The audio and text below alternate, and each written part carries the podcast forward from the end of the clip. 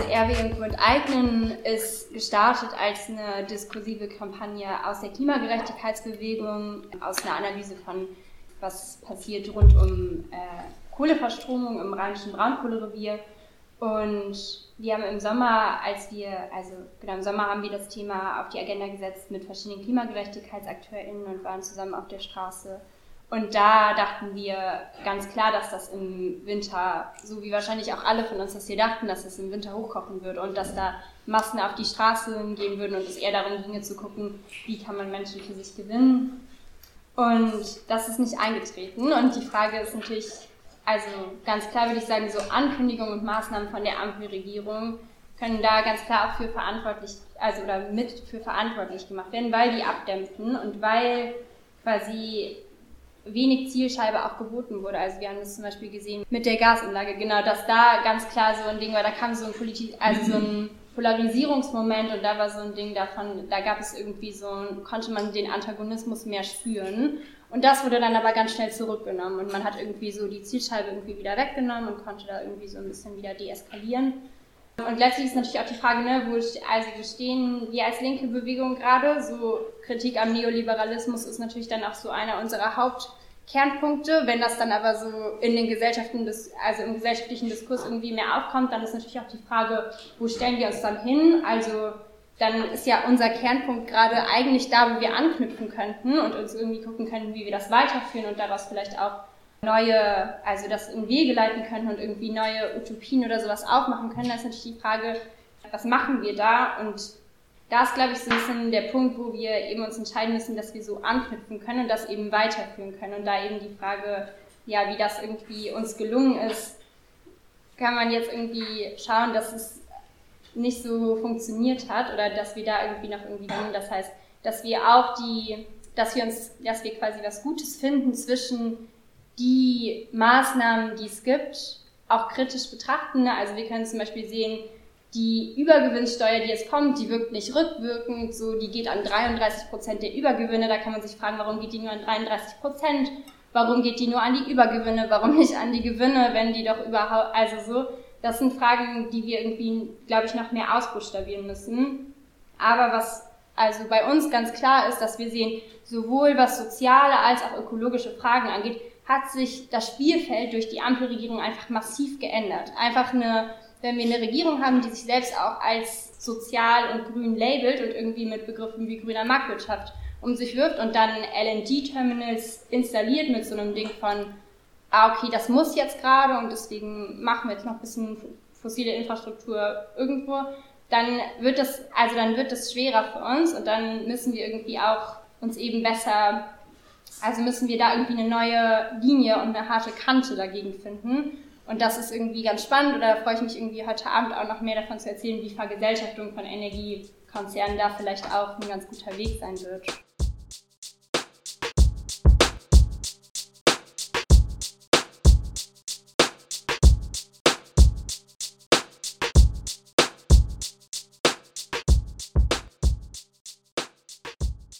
Also ein wesentlicher Faktor im Moment äh, scheint auf jeden Fall ähm, zu sein, dass es eine extreme Individualisierung der Problemlagen gibt, dass Energiearmut als eben individuelles Problem verhandelt wird. Ihr, ihr setzt dagegen gerade die Vergesellschaftung, und zwar die Vergesellschaftung von Energiekonzernen. Warum denkt ihr, ist diese Forderung wichtig im Hinblick auf die Klimakrise, aber auch im Hinblick eben auf die, auf die Energiearmutskrise derzeit? Also um das zu beantworten, noch einmal so ein kleines Ausholen. Und zwar ist es ja gerade in der Energiekrise wird es nochmal uns allen Fett aufs Brot geschmiert, aber es ist eben auch schon lange sehr ersichtlich, dass die Stromproduktion so wie sie ist nicht funktioniert. Also sie ist eben weder sozial noch ökologisch, noch haben wir halt irgendeine Art von demokratischer Mitbestimmung. Das heißt, der soziale Aspekt wird jetzt äh, schmerzlich sehr spürbar.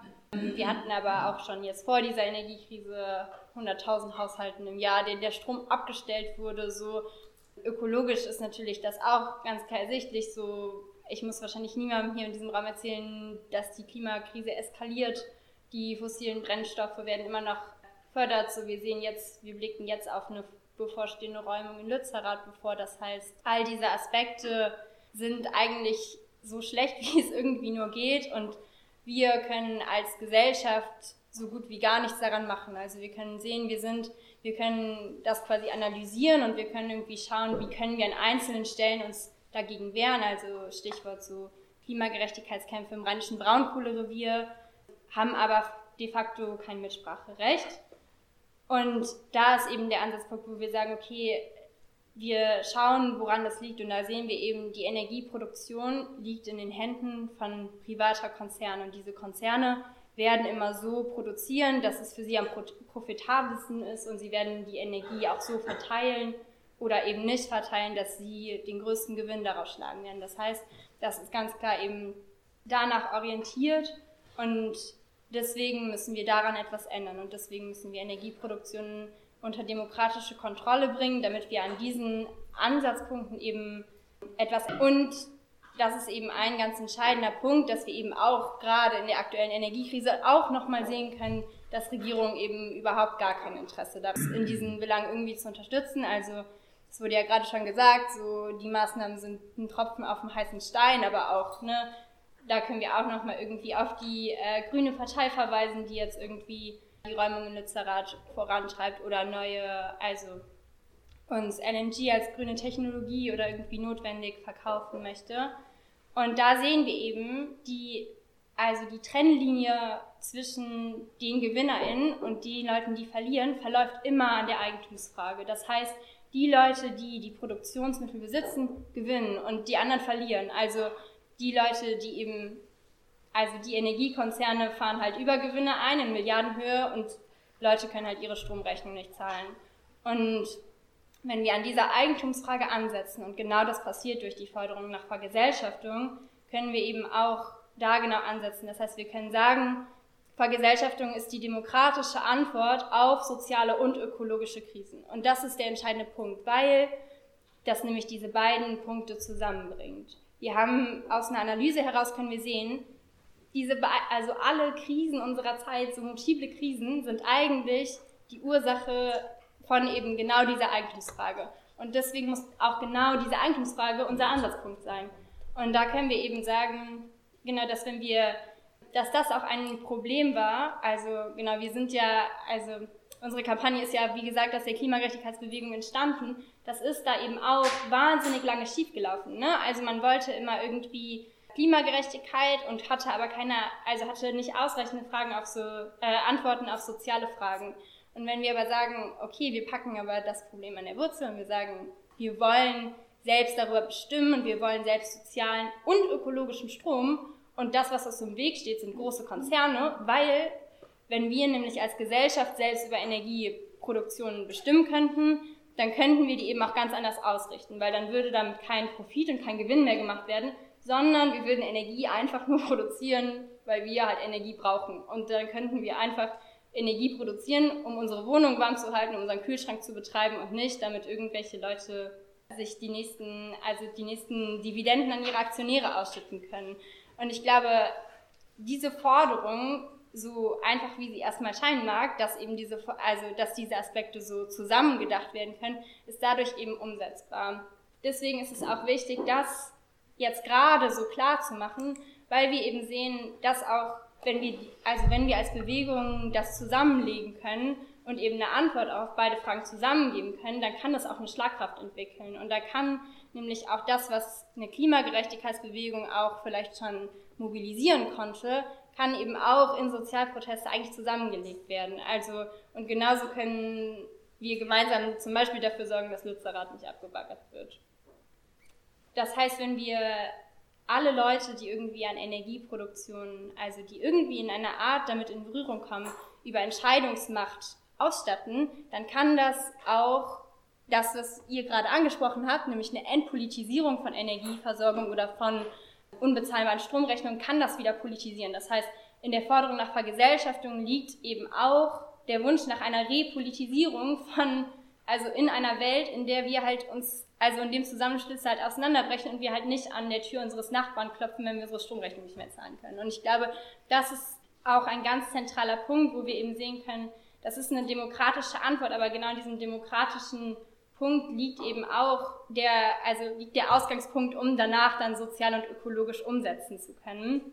das ist auch wichtig, also vielleicht ist das nochmal so ein kleiner, also kleiner Exkurs, so für die Klimagerechtigkeitsbewegung ist es auch, also es ist auch nur ein Gewinn, ne? wenn wir uns die gerade vielleicht auch nochmal kurz angucken wollen, dann sehen wir eben auch, da gibt es eine Zerfaserung in verschiedene Projekte und das sind auch vor allem Abwehrkämpfe, die da laufen. Das heißt, wir, wir sehen, wir sind in, also als Linke sind wir in sozialen Kämpfen, aber auch in ökologischen Kämpfen, gerade vor allem in der defensiven Position.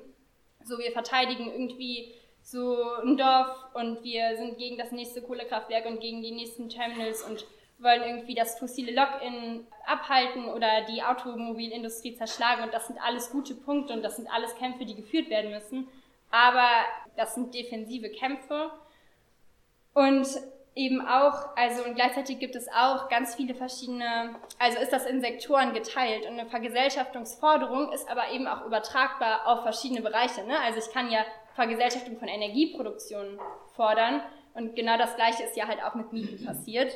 Und das kann man eben aber auch gucken, was ist im Verkehr möglich, so was ist äh, im Care-Bereich möglich. Hm, das heißt, Vergesellschaftung kann an sich auch ein roter Faden für linke Kämpfe sein.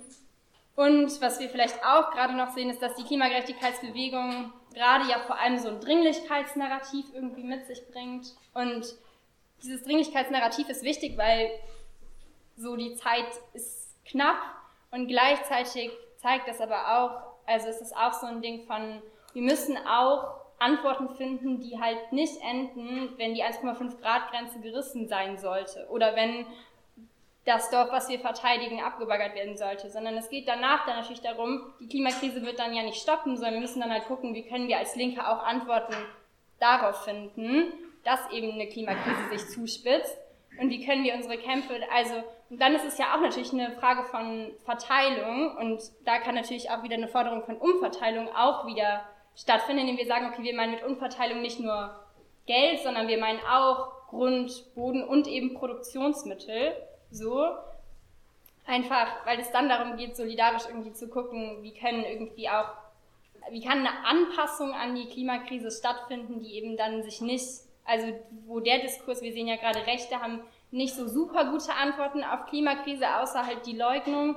Aber wenn es dann um so, ja, wenn es dann aber um so Anpassung geht, dann ist natürlich da auch irgendwie, sind wir eben auch gefragt, da schon gute Antworten drauf parat zu haben und nicht also so wie es gerade aussieht, ist natürlich, also es ist, also es ist sehr wahrscheinlich, dass 1,5 Grad überschritten werden. Und dann ist es aber halt wichtig, dass wir da nicht stoppen, sondern eben gucken, wie können wir so große Forderungen aufmachen wie Vergesellschaftung, weil die nämlich in verschiedenen Sektoren äh, einen Horizont aufmachen über die Kämpfe, die wir gerade führen und uns aber auch in verschiedenen Bewegungen zusammenführen können und irgendwie da uns groß denken lassen und zusammen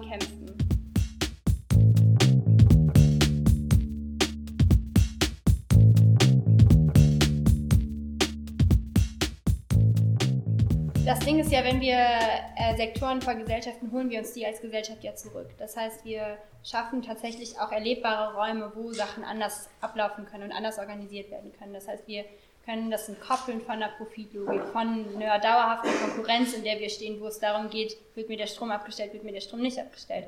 Das heißt, darin wird auf einmal auch ein, also ein gemeinsameres Gefühl einfach auch erlebbar und auch erprobbar. Also so, wenn wir tatsächlich andere demokratische Strukturen schaffen, in der tatsächlich auch eine andere demokratische Mitbestimmung als alle vier Jahre ein Kreuz möglich ist, dann kann das auch, also dann kann das aus dieser Vereinzelung lösen und dann kann das erlebbar machen, wie gut es auch sein kann und kann eben auch äh, Energie geben für weitere Kämpfe. Das heißt, vergesellschaftete Sektoren können wie so, können wie so Inseln sein. Ne? Also die bewegen sich natürlich trotzdem in noch einer gesamtkapitalistischen Welt, aber machen eben, also machen eben Veränderungen erlebbar und auch erprobbar und ich ja, also das ist auch, glaube ich, ein Unterschied, wie wir als Kampagne gerade da stehen. Wir sind da gerade auch noch viel am Diskutieren und Ausprobieren und schauen und Deutsche Wohnen und Co. enteignen in Berlin. Die hatten, also das Ganze war schon, die hatten einfach schon einen sehr guten Plan. Und das machen wir im Energiesektor ein bisschen anders und da sagen wir, wir wollen quasi auch schon den Prozess dahin irgendwie äh, diskutieren und wir setzen uns hier hin und sagen, das ist das ist die Idee, das ist der Plan, das ist die Utopie und wollen eben auch da schon gucken, okay, wie kann das aussehen, was gibt es für, also und da eben auch schon gucken, wer sind Verbündete, wie können wir irgendwie äh, diese Allianzen frühzeitig schließen. Und das passiert natürlich dann in genau solchen Bündnissen, wie wir es jetzt gerade in Köln oder in verschiedenen anderen Städten haben, wo dann natürlich auch Bewegungen sind wie Hashtag Ich bin armutsbetroffen, wo es irgendwie darum geht, okay, dann sind, also dann machen wir gemeinsame Kundgebungen, wir sind auf deren Kundgebungen. Und ich finde auch dieses Ding von, also das auch aufzeigen und ansprechen. Also so, natürlich ist es auch unsere Aufgabe zu sagen, es kann anders sein und uns auch zu trauen, diesen Bruch zu denken und auch aufzuzeigen und anzubieten. Und wenn Leute, also, und Leute da mitzunehmen und da auch mutig zu sein. Also wenn wir den Bruch wagen und denken wollen und tatsächlich auch herstellen wollen, dann können wir auch, also so, dann müssen wir eben auch an der Tür von unseren NachbarInnen klopfen und denen so davon erzählen, dass es diese Sachen gibt. Und ich glaube, das ist so ein wichtiger Punkt, mit dass darin schon so viel ausprobieren und sowas auch liegen kann und auch ein Startpunkt für weitere Sektoren sein kann oder eben weiteren Überlegungen, wie wir eine bessere Welt gestalten wollen. Genau, das ist so, so Transformationsgedanken auch darin, der darin liegen kann. Und gleichzeitig ist das natürlich auch eine Herausforderung. Ne? Also ich möchte nochmal daran erinnern, in Berlin, die sind auch mit der Vergesellschaftungsforderung an den Start gegangen und dann gab es da irgendwann dann den Mietenpreisdeckel. Und man hat so gesehen, das sind so die richtigen, das sind so Druckpunkte, die, die gedrückt werden und es gibt so, Befried also so Befriedungsversuche schon und man kann auch schon so reale Zwischengewinne machen und so. Und das ist natürlich ganz spannend, weil, weil ähm, so also, weil man eben auch merkt, dass die Vergesellschaftungsforderung nicht einhegbar ist. Also, so als große Forderung, ne, also so der Weg dahin, dass man da demokratische Wege nutzt, das ist klar, aber dass so an sich die Forderung nicht einhegbar ist, wie zum Beispiel sonst, ne, was haben wir sonst aus der Klimagerechtigkeitsbewegung von so Konsumkritik, ne, so das offensichtlichste Beispiel, was so gut einhegbar ist. Aber äh, genau, da steht das natürlich sehr im Kontrast dazu. Und zu Lützerath würde ich sagen, und das kennzeichne ich auch als so meine private Meinung dazu. Ich glaube, also ich glaube nicht, dass es vergebens ist, darum zu, also darum zu kämpfen. Ich glaube einfach, also da gibt es ja real was zu gewinnen an fossilen Energieträgern, die im Boden bleiben. Und gleichzeitig geht es aber auch darum, das ist natürlich ein Kristallisationspunkt der Klimagerechtigkeitsbewegung nochmal. Und da geht es auch darum, zusammenzukommen und sich darin auch nochmal zu fühlen. Das war das, was ich, wo ich schon am Anfang davon geredet habe. Ne? Es gibt eine Vereinzelung, irgendwie Leute setzen da auch ihre Hoffnung drauf und sind das so, das ist so der letzte Meiler irgendwie und Leute machen das ganze Jahr bis jetzt nur Mobilisation nach Lützerath. Und ich glaube, da geht es auch ganz klar darum, diese Enteignungsforderung oder diese Analyse auch in diesen Kämpfen im Januar vor Ort zu teilen und auch den Leuten, die da hinkommen und auch ja mit einem mit einem klaren Ziel, aber auch vielleicht nach einem also diffusen Bedürfnis aus dieser sehr breiten Bewegung, die irgendwie entstanden ist über die letzten Jahre, denen auch tatsächlich was anzubieten und auch zu sagen, okay, lasst uns diese Energie auch weiter nutzen und lasst uns eben zusammen Vergesellschaftung als eine Utopie begreifen. Also ich glaube, das kann auch sehr gut zusammengehen oder ist auch wichtig, damit eben nach Kämpfen, wie auch immer sie ausgehen werden, dann nicht ähm, wieder man in so eine Zerfaserung kommt. Genau.